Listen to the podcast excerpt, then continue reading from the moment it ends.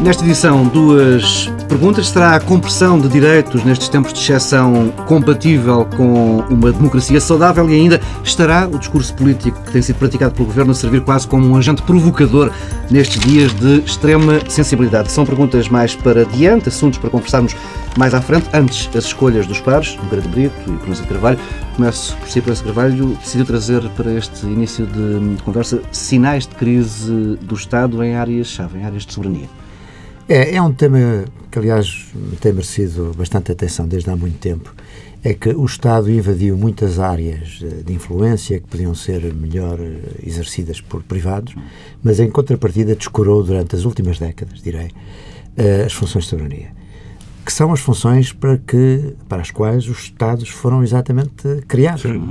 e são onde deles são mais necessários uh, segurança externa segurança interna a Justiça, a Administração da Justiça. Ora, justamente, os governos sucessivamente têm descurado estas áreas. E isso tem levado a que eh, elas se tornem cada vez mais inoperacionais e, por outro lado, tem gerado agitação.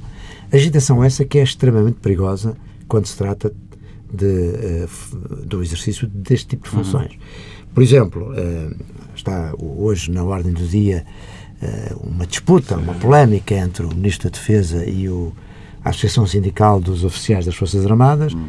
como está a haver eh, permanentemente, diria mesmo, uma polémica ou uma luta entre a Associação Sindical dos Juízes e os governos. Hum. A última, o último facto, facto de, de, desta guerra, entre aspas, é a exigência da Associação Sindical dos, dos Juízes em saber conhecer ah. os gastos os dos ministros no cartão de crédito, nos é. telefones, é em despesas de representação. Ora, isto chegou-se a este nível de, uh, no fundo, de combate entre, aparentemente, uh, dois órgãos de soberania. Uhum. Uh, é claro que pode-se pôr logo a questão da legitimidade de estas associações discutirem estes temas. Eu compreendo e não sou contra a existência de associações sindicais quer dos juízes, quer eventualmente de, de ramos das Forças Armadas. Mas no que toca, por exemplo, aos juízes e também às Forças Armadas, para discutirem questões uh, dos seus direitos laborais, hum. se assim se pode dizer. Agora, o, o, do que se trata é realmente de uma tentativa de condicionar os órgãos políticos e de criar uh, entraves ao funcionamento dos órgãos políticos. E esse mas, será um sinal de fragilidade. Mas, com certeza. Mas, em suma, o tema, para mim, é esta crise de funções de soberania do Estado, eh, o que é muito mau no momento em que nós atravessamos, onde era necessário que houvesse uma grande estabilidade, eh, justamente nessas funções, quer das Forças Armadas, quer eh, dos tribunais. Sim, sim, então. Doutor Nogueira Brito. Eu não trazia, não trazia este tema, mas não, não queria deixar de manifestar o meu acordo, essa preocupação em relação a, ao que se chama a agenda mínima do Estado, não é? que é aquela que tem a ver com o facto do Estado de ter monopólio do uso da força, é, é realmente estar em crise eh, interna, não é? Que é o que acontece quando os oficiais das Forças Armadas eh, eh, fazem, às vezes, greve por, por motivos que têm a ver com o exercício das suas próprias funções, etc., e que, na realidade, são muito. enfraquecem muito o próprio Estado e a imagem do Estado sem dúvida nenhuma. Agora, eu trazia uma coisa CPLP, é? para nos animar um pouco, não é de vez em quando, porque temos sido muito pessimistas, de facto, e os tempos estão para isso, eh, é que queria recordar que anteontem foi inaugurada a sede da CPLP, não é? Que é em Portugal, e isso é bom, no antigo Palácio Penafiel, onde esteve já instalado o Conselho Superior de Obras Públicas e Transportes, e que agora está a ser pego, foi inaugurada com pompa e circunstância. Estiveram presentes vários chefes de Estado. Eh, bom, e, e, a cerimónia decorreu como era previsto, embora hoje eh, é, é, usual haver imprevisões, não é? Eh, nestas coisas mas realmente uh, correu bem. Eu lembro-me que a inauguração do ano judicial este ano estava, havia uma grande suspense sobre o que é que iria acontecer, não é? Podiam acontecer coisas complicadas, não, que afinal talvez não tenham acontecido. Mas uh, É claro que o clima geral do que se passou foi um clima de congratulação com a inauguração da sede. A sede eh, vem confirmar, em Portugal, vem confirmar que Portugal é o cimento da CPLP, realmente. Portanto, é a língua portuguesa de que nós somos a sede, não é? Eh, não há dúvida nenhuma. Eh, mas a par desse clima de congratulação, houve também algumas lamentações de que podia-se ter ido mais longe, não é?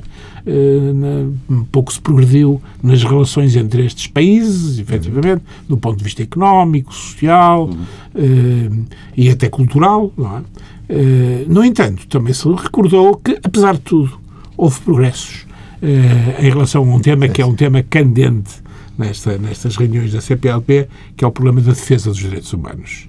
Eh, porque realmente não estamos todos na mesma, no mesmo plano eh, nessa matéria. Há países, por exemplo, recordo o caso da Guiné, que é o mais uh, evidente, não é?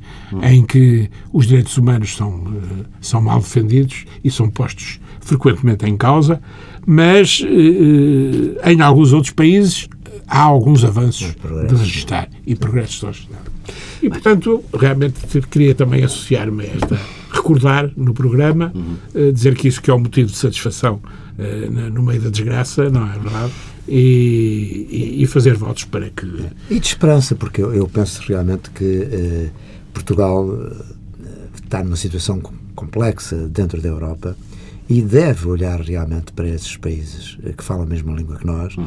com o maior interesse. E, e, eu acho que houve grandes progressos nos últimos tempos, designadamente a nível económico, porque eh, é cada vez maior o interesse de empresas portuguesas no Brasil e Angola, nomeadamente, e em Moçambique também.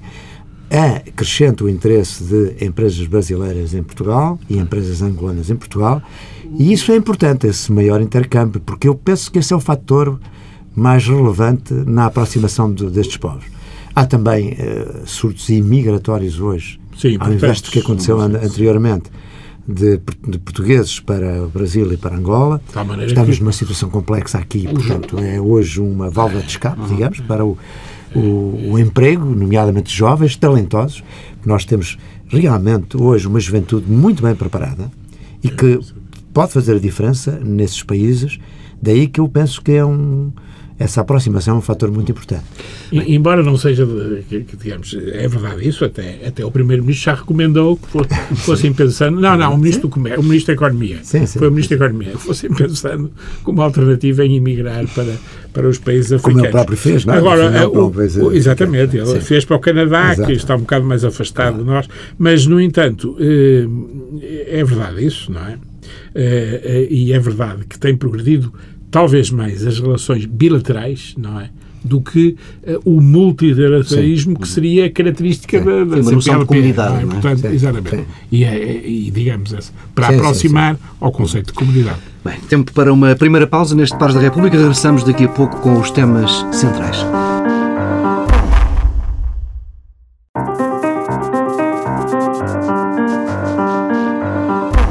Empobrecimento organizado, corte de direitos adquiridos, como feriados ou, no caso mais recente, a tolerância de ponto do Carnaval. A receita tem sido aplicada com diversos pretextos, inevitabilidade imposta por credores externos, forma de aumentar a competitividade ou, por fim, um meio de mostrarmos que somos bons alunos, devedores bem comportados. Daniel Prança de Carvalho, sendo que, sabendo que muitos destes sacrifícios não afetam na mesma medida uns e outros, este exercício não pode deixar marcas na nossa democracia? Bem, nós estamos a viver, de facto, uma situação muito complexa, eh, única depois, eh, enfim, do, do termo da, Revolução em Portugal. Eh, eu diria que Portugal conheceu uma estabilidade política, económica e social a partir de 1986, 87, que aliás coincidiu com o primeiro governo maioritário do professor Cavaco Silva, e isso eh, decorreu, enfim, com altos, baixos, maior ou menor, mas decorreu com alguma estabilidade até eh, o eclodir desta crise uhum. internacional, eh, em 2007, 2008, e depois com esta crise mais profunda que afetou alguns dos Estados de, europeus, designadamente do sul da Europa, da chamada crise das dívidas uhum. soberanas, uhum. onde é o caso da Grécia em primeiro lugar e depois de Portugal se viram impossibilitados de cumprir os compromissos que tinham uh, no pagamento das suas dívidas uh, externas e, e foram forçados a recorrer a, a soluções especiais de, uhum. de, financiamento para, para poder uh, manter os seus compromissos com os seus credores. Ora, nesta situação de enorme crise, pois é evidente que nós temos que seguir também soluções excepcionais, não é? E, e, o que está a acontecer, em parte, é justificado. Uh, evidentemente que uh, nós, portanto, assinámos um compromisso com quem nos fez o empréstimo, não é? com a, chamada Troika, uhum. para simplificar, e uh, vamos ter que cumprir esses compromissos para que consigamos vencer este período de crise e eventualmente regressar aos mercados ou até uh, obter o maior tempo, condições mais favoráveis, eventualmente o reforço desse empréstimo uh, no futuro. E, portanto, eu acho que é necessário que nós demos sinais, de facto, de correção dos desequilíbrios que nós vinhamos tendo, quer das contas públicas, quer das contas com o exterior. Um, isto é evidente que eh, é uma tarefa muito difícil, que exige uma grande uh, coesão interna, uh, coesão política, coesão social. Eu acho que o que nos pode distinguir da Grécia, para além de outros fatores de natureza económica uhum. e financeira, mas o que nos pode também distinguir muito é, é termos, durante este período, um consenso político uh, forte e uma coesão social também forte, uh, capaz de passar este período com, sem, sem grandes perturbações. Agora, é claro, isto também tem que exigir da parte do, dos governantes um grande cuidado uma grande subtileza para que as coisas não sejam apenas uh, sacrifício, sacrifício, austeridade, uhum. austeridade.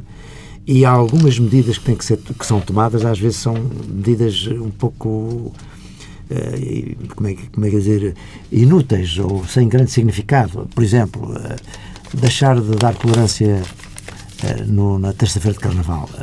Quer dizer, isso não terá grande impacto, porque muito mais importante para a produtividade é nós mudarmos de hábitos no dia a dia, todos os dias. Exato. Sermos mais rigorosos, cumprirmos melhores horários, uh, sermos mais cumpridores de todas as nossas obrigações, tentar, de facto, melhorar muito a competitividade na gestão, em tudo. E há muita coisa a fazer nesse aspecto. Mas também, quanto há mais sacrifícios, também tem, temos que ter algumas compensações. Uh, nós, por exemplo, vemos que o Brasil é um país que tem grandes assimetrias sociais e há zonas de enorme pobreza. E às vezes nós perguntamos como é que estas pessoas conseguem suportar esta pobreza. E uma das razões que se apontam é que também há outras compensações que são compensações de natureza não material. Uhum. O facto do samba, do carnaval no Brasil, o futebol, ou seja, formas de compensar as agruras da vida que todos nós temos, obviamente uns muito mais que outros, nomeadamente aqueles que neste momento estão a passar grandes sacrifícios. Portanto, eu diria que eu acho que é importante que, que haja aqui uh, um certo, um grande cuidado, por um lado, não menosprezar os sacrifícios que estão a ser assumidos uhum. e, portanto, não utilizar uma expressão que minimize os sacrifícios, de facto, eh, nomeadamente eh, no que toca aos desempregados.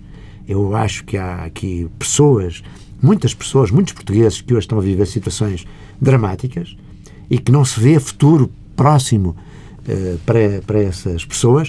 E, portanto, eu diria que os governantes têm que ter muito cuidado, uh, tendo bem a noção desses sacrifícios e não utilizando, nomeadamente, expressões que de alguma maneira possam ser uh, dizer, ofensivas. Já, já iremos à questão da palavra, aqui tratávamos mais da, da substância. Houve bom senso uh, nestas medidas, uh, no Credo Bom, eu acho que aqui há uma, uma certa misturada que você que você introduziu também aqui. Porque aqui há coisas de nível bastante diferente e, digamos, e, e talvez o governo também tenha tido metido tudo no mesmo Há direitos e direitos, não é? Não é? Bah, há direitos e direitos, desde logo, não é? Portanto, dizer, feriados por um lado, mas qual feriado? Não há direitos adquiridos em relação a feriados, não é? Os feriados são comemorativos. Não são para, para as pessoas descansarem ou não irem trabalhar. São comemorativos. É o do Carnaval, o do Carnaval. O Carnaval nem sequer é um feriado. Sim, o Carnaval é, uma tolerância claro, de ponto. Mas e, portanto, que realmente, pois, é, quer dizer, com o hábito e agora, tal, digo, muitos bom, anos. Eu acho que estas seriam compensações, as compensações de que falava o meu amigo Daniel, e tenho muito prazer em estar aqui, veja, debater com ele. Eu também, é, maior prazer. estas, digamos, eh, estas eh, seriam compensações, não é? O uhum. carnaval, uhum. os, os, feriados e tal. E realmente uh, criticam-nos muito por causa dos feriados. Depois vamos a fazer a comparação entre os feriados que nós temos e os feriados que têm os, que têm os outros países e, e realmente as diferenças não são assim tão grandes, não é?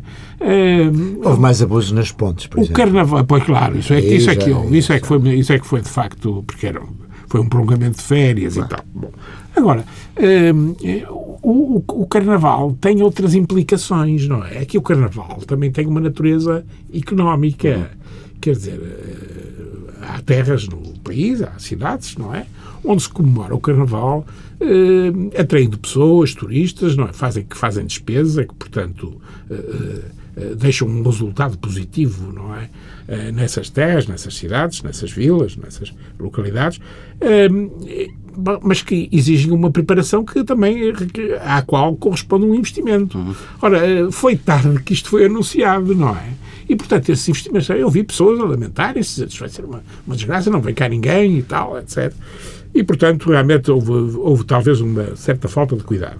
E, e, houve uma falta de ponderação, não é? O que é que, o que e é de coordenação também, já é, porque as autarquias... Eh, claro, deviam ter sido ouvidas. Isto, Aliás, empresas são, que sim. São algumas que têm carnaval. Não, não custava nada ouvi-las e falar-lhes e ter um, um diálogo prévio e tal, mas houve assim não, uma... Não só as que têm tradição carnavalesca, quer dizer, o Porto, que não tem grande tradição, já disse, Rui Rio já disse que vai sim, sim. insistir na tolerância do ponto. É, sim, sim. E esse não tem grande, grande tradição, de facto. Mas algumas terras têm. Mas a questão é? aqui, a, a, a, a, questão da competitividade do país resolve-se acrescentando mais dois, três, quatro, não, cinco é uma questão, de Não, não, é que é uma questão que, que o Daniel pôs e bem, não é?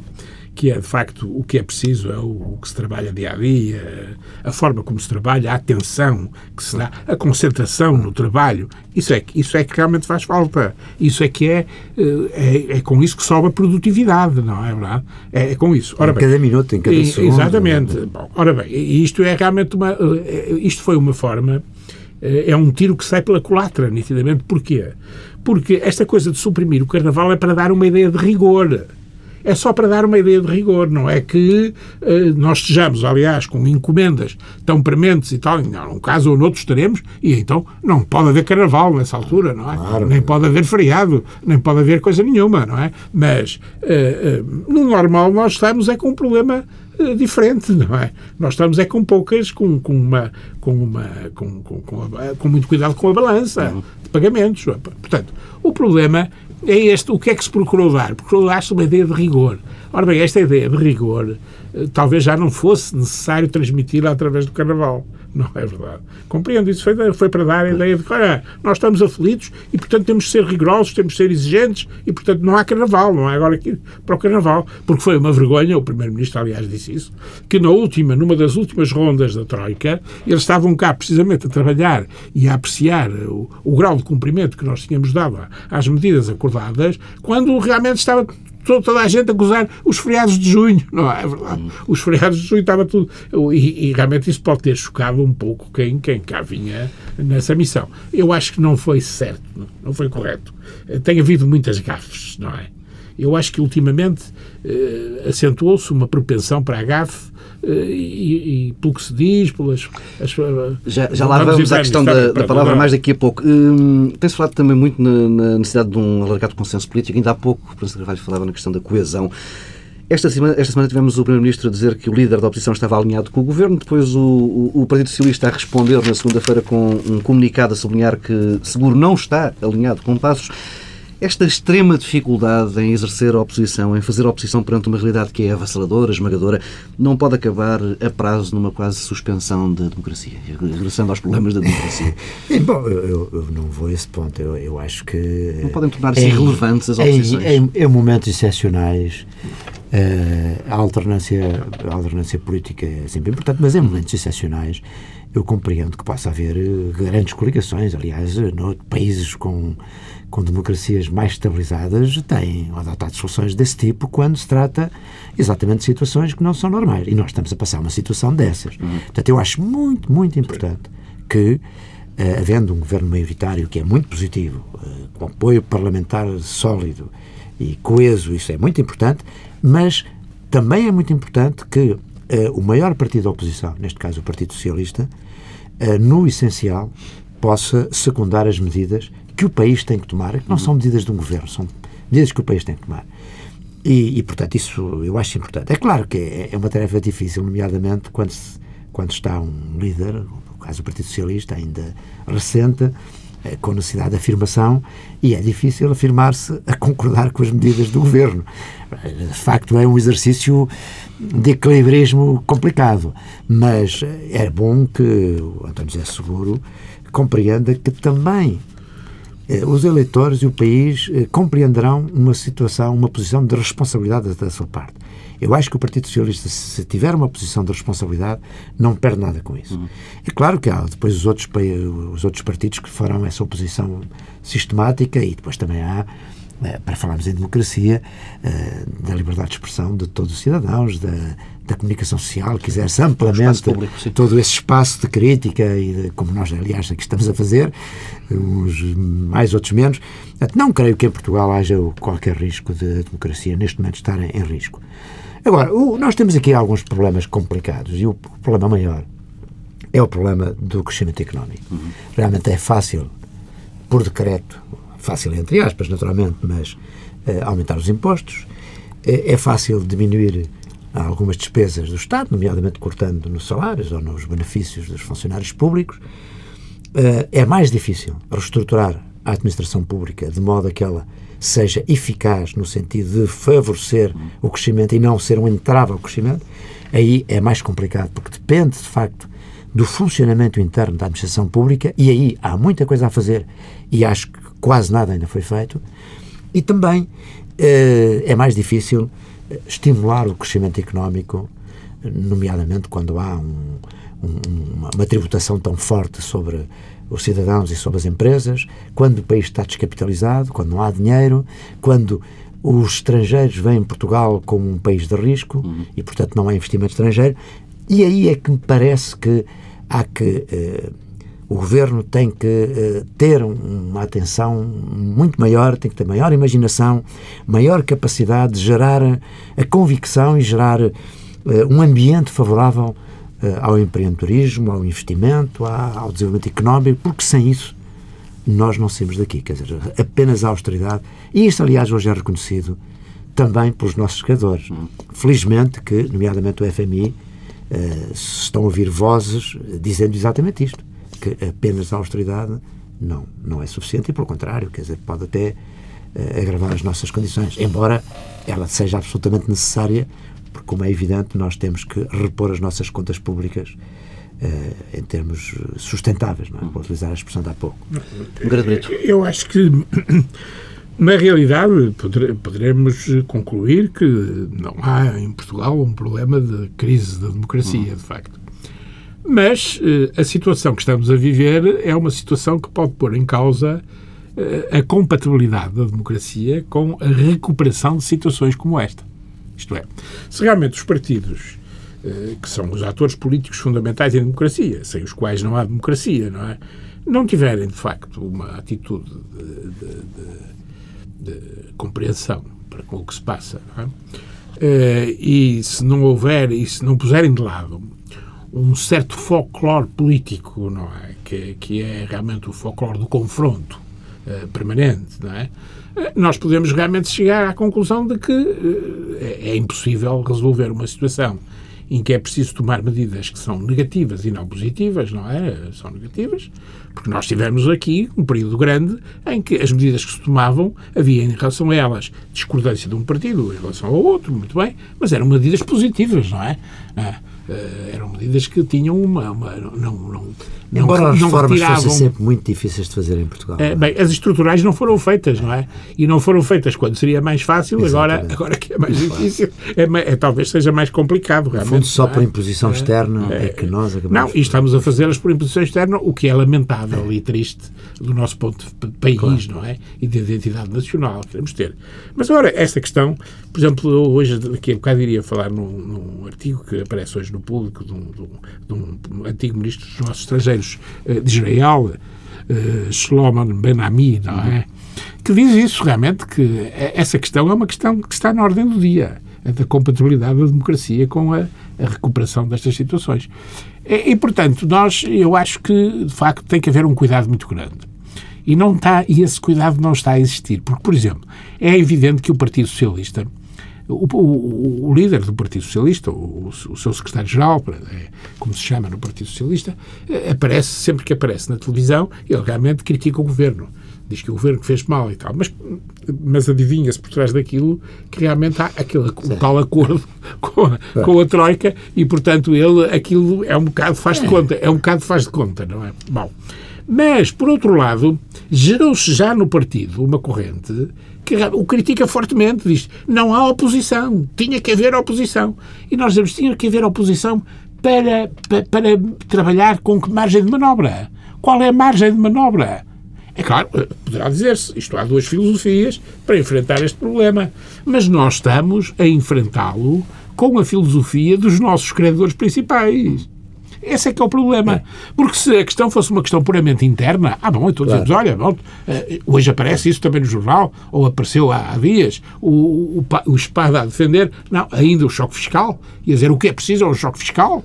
E, vai ser necessário um dia. Para as empresas Sim. arrancarem, e, e, vai ser, e vai ser vai necessário, ser necessário, enquanto que do outro lado, não é verdade, eh, aparece um, há um outro escrito na, na, na, a dizer o contrário, a dizer não, uh, uh, de um homem moderado, que é o, o antigo o Correio de Campos, Correio não é? O Correio de Campos que diz que, de facto, que a solidariedade tem de, apesar de tudo, continuar a prevalecer e tem que se engendrar formas de realmente fomentar a solidariedade neste uhum. momento e, a, uh, e, as políticas solidárias, não é? é? Ora bem, quer dizer, ambos têm um ponto comum, estão, de acordo, estão em desacordo com o governo, mas na realidade, a partindo de, de filosofias completamente completamente diferentes, não é? Uh, Eu agora... acho que o que seria possível, apesar de tudo, era aprofundar o, alguns consensos em, em determinados temas uma espécie de contrato social. E parece não, é? que foi, não é? é bem, sim, no que, que toca foi. à Troika, mas para além disso, sobre alguns temas uh, concretos, por exemplo, no que toca à justiça, no que toca à própria administração pública, uh, eu acho que podia haver um diálogo maior no sentido de contratualizar algumas das reformas. Acho que o problema, o problema na justiça não, não, não, quer dizer, eu também não vejo que haja uma grande uma grande eh, dissidência eh, em relação à justiça por parte dos partidos políticos. Eu acho que o problema agora... é que há um, há um ator que entra em jogo e, e, que, e que realmente faz de político que são os próprios, claro. os próprios atores judiciais. Mas é sobre esse tema que ah, os partidos têm que se entender. É? Isso é que é um problema complicado, não é? Porque eles é que realmente estão a conduzir a oposição ao governo neste momento, não é? Estamos a, a ficar sem tempo, deixem-me só recentrar e passemos ao peso das palavras. Passos Coelho ah. justificou a suspensão da tolerância de ponto no Carnaval, dizendo que estes não são tempos para falar de tradições e chegou mesmo a lançar um desafio aos portugueses para que sejam totalmente exigentes e nada complacentes com a facilidade eh, e que transformem velhos comportamentos preguiçosos em ações descomplexadas, mais abertas e competitivas. Proença de Carvalho, eh, dada a sensibilidade destes dias, estas não podem ser palavras quase incendiárias? Eh, eu acho que o conteúdo ou o sentido das afirmações do Primeiro-Ministro está correto, não é? Nós, de facto, precisamos de melhorar a nossa a nossa performance em todos os aspectos. É? Isso é, é, uma questão de todos os cidadãos no dia a dia, de todos os empresários, de todos os trabalhadores, melhorar todos os dias. Uhum. E, e, e, pensar sempre quando chega, quando se começa o trabalho, como é que eu sou mais eficiente. É? Uh, e, e, portanto, há velhos hábitos. Eu recordo-me que, felizmente, esses hábitos estão um pouco ultrapassados, mas eu recordo-me que uh, até há pouco tempo era vulgar uh, as pessoas almoçarem beberem abundantemente vinho, depois do almoço ainda bebiam um whisky, iam para o trabalho. depois, quer dizer, eu sempre me interroguei como é que é possível realmente produzir, da parte da tarde com um almoço substancial. Aliás, a, a gastronomia portuguesa tradicional nesse aspecto também não ajuda muito, não é? E, e bebendo álcool, etc. E eu acho que, apesar de tudo, pelo menos enfim, em muitos ambientes empresariais, nota-se uma enorme diferença. Uhum. Uh, inclusive, enfim, na minha profissão, eu recordo-me que há uns anos atrás era muito frequente os clientes convidarem para tratar de um assunto a um almoço. Convidavam para almoçar e tratavam o assunto no almoço. Isto é cada vez mais raro, felizmente. E, de facto, as pessoas vão compreendendo que uh, é melhor trabalhar uh, uhum. fora desse ambiente. E, e, portanto, eu acho que os hábitos portugueses também estão, estão a mudar nomeadamente em sectores que são sectores já muito competitivos, porque nós também temos que reconhecer que Portugal evoluiu muito e, em alguns sectores, é altamente competitivo uhum. e não temos nada a aprender com, com estrangeiros. Aliás, o meu amigo Zé Luís Nogueira de Brito esteve ligado e ainda está a um grupo empresarial uhum. uh, num sector onde de facto eh, não precisa de aprender com ninguém. São sectores da distribuição. Não, é? não vou agora aqui fazer publicidade, mas enfim, é, até porque as marcas são muito publicitadas, não precisam dessa, da, da nossa ajuda. Mas, ou seja, temos muitos sectores. Porquê? Porque nesses sectores justamente estes hábitos de eficiência, de, de, trabalho, de rigor, foram introduzidos. O que é preciso é que a sociedade em geral e as empresas em geral, e nomeadamente o Estado, porque é aí que eu acho que é o, o grande problema. É como é que nós pomos uh, o Estado, que é um Estado oneroso para uhum. nós, e por isso temos uma fiscalidade muito alta, e por isso realmente bem precisávamos de um choque fiscal. numa máquina eficaz. Exato, transformar numa máquina de produção de serviços aos cidadãos eficaz, eficiente e com o menor custo possível. Esse é um trabalho enorme que tem que ser feito. Agora, voltando ao tema. As palavras. É claro, as palavras. Eu acho que realmente o Primeiro-Ministro eh, tem que ter mais cuidado na, na, no uso da terminologia, não é?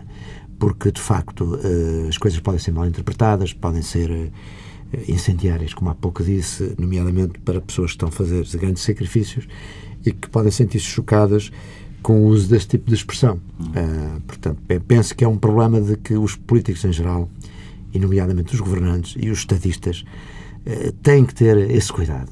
É? Uh, uma coisa é a conversa que nós temos com os amigos ao café, eh, uma coisa é aquilo que pode apreender-se nas escutas quando os políticos estão a falar com um amigo e, e utilizam uma linguagem mais licenci, licenciosa e mais. Eh, outra coisa é quando têm o microfone e falam para o comum dos cidadãos, onde têm que ter muito cuidado com, com essa matéria. Um grande Brito.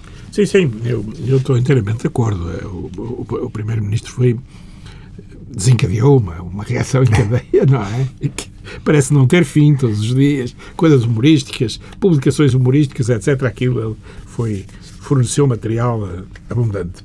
Eu acho que ele tem um problema, realmente, o Primeiro-Ministro. O Primeiro-Ministro tem um discurso fluente, tem um discurso agradável, é, simplesmente tem pouco vocabulário. E como tem pouco vocabulário, uh, ocorrem palavras que não têm nada a ver com o contexto, realmente. É, esta, por exemplo, repare uma coisa, né? neste conjunto que veio agora foi a preguiça e, e, e o complexo, e descomplexados. Tem de não ser preguiçosos, têm de deixar de ser, têm de ser descomplexados. Mas que é uma coisa, a preguiça o complexo, o que é que isto tem a ver uma coisa com a outra, realmente, não é?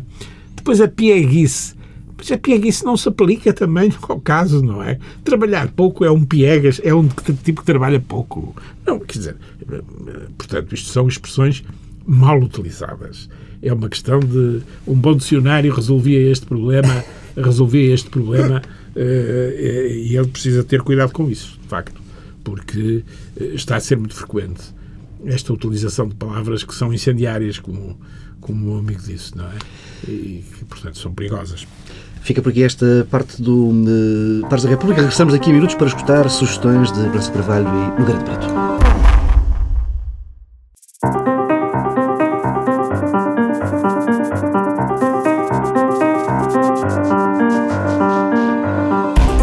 Regressamos com dois olhares sobre uma única sugestão, o filme Dama de Ferro, sobre a antiga Primeira-Ministra britânica Margaret Thatcher. Nogueira de Brito.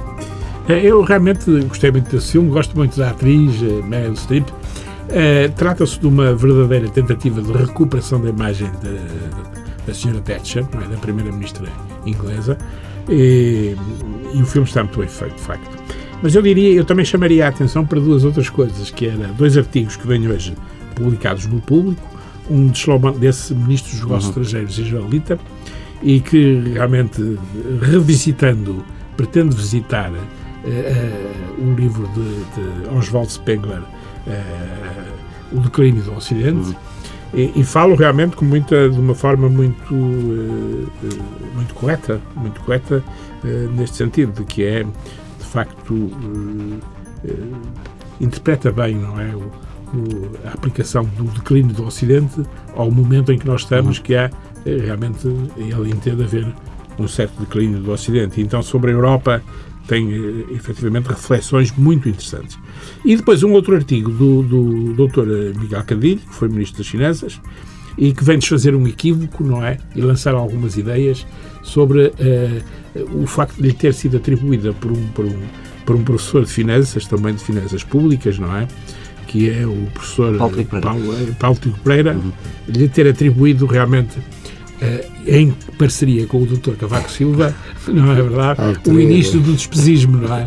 E ele vem dizer alto lá, eu não fui eu, porque eu realmente, com o, com o chamado NSR, que foi realmente o novo sistema de remuneratório, que era necessário, porque realmente os funcionários públicos estavam numa situação de remuneração de tal ordem que, que realmente não permitia sobre aquilo fazer qualquer elaboração de reforma, uhum. mas, uh, mas, teve consequências muito negativas. Mas teve consequências muito negativas porque depois uh, veio o engenheiro Guterres e, e, dentro daquele novo sistema encheu o novo sistema remuneratório de pessoas, não é? Ah, e principalmente porque descurou a questão de, da avaliação, da diferenciação sim, das sim, pessoas, sim, sim, porque repara, a questão aqui é de facto eh, tem que se reconhecer o mérito e o demérito e tem que se premiar o mérito e, e de alguma maneira dirá, penalizar o demérito. Ele dirá Portanto, que não aplicou, isso, não sim. aplicou, quer dizer, é. saiu. Ele publicou o NSR e saiu. Temos é? mesmo de, de fechar uh, não, esse uh, trabalho. Regressando ao filme. Eu acho que o filme uh, é muito importante que seja visto pelas novas gerações que, porventura, conhecem menos esse período da história da Europa e do mundo. É preciso ver que no final dos anos 70, uhum. depois de um período, os chamados 30 gloriosos, a seguir à última guerra, a verdade é que uh, o Reino Unido, os Estados Unidos e muitos países europeus estavam numa situação de declínio enorme, uh, nomeadamente o Reino Unido, onde uh, sem crescimento económico, inflações de dois dígitos, desemprego elevadíssimo, forças sindicais bloqueadoras e esse momento tem alguma semelhança com o que nós estamos a ver atualmente.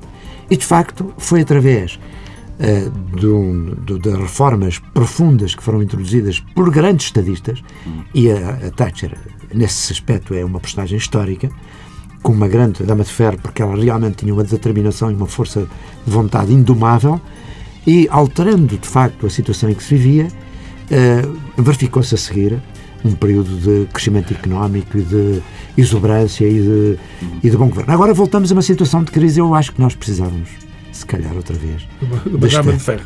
de uma dama de ferro. Estadistas. Uh, exatamente. E, e, e, o, e, o, contraste com a, com a senhora Merkel é, é muito, é, muito é, é, é, é chocante. Porque realmente são duas personagens, duas mulheres, mas uma que mudou o mundo para melhor e outra que, no fundo, uh, não está a ver a história nem a estratégia numa visão mais ampla e, no fundo, um pouco uh, limitada pela política interna, uh, de alguma maneira não conseguiu dar o impulso que Bom, nós precisávamos. Têm uma diferença, eu diria o seguinte: há uma diferença fundamental, não é? É que enquanto a Dama de Ferro governou com governos maioritários, sempre, não é? Dado o sistema eleitoral inglês também, que, também ajudou, que conduz a isso necessariamente, é, a, a senhora alemã, de facto, tem uma coligação e, e tem todas as limitações da coligação. Temos de ficar por aqui. Regressamos na próxima semana, à mesma hora.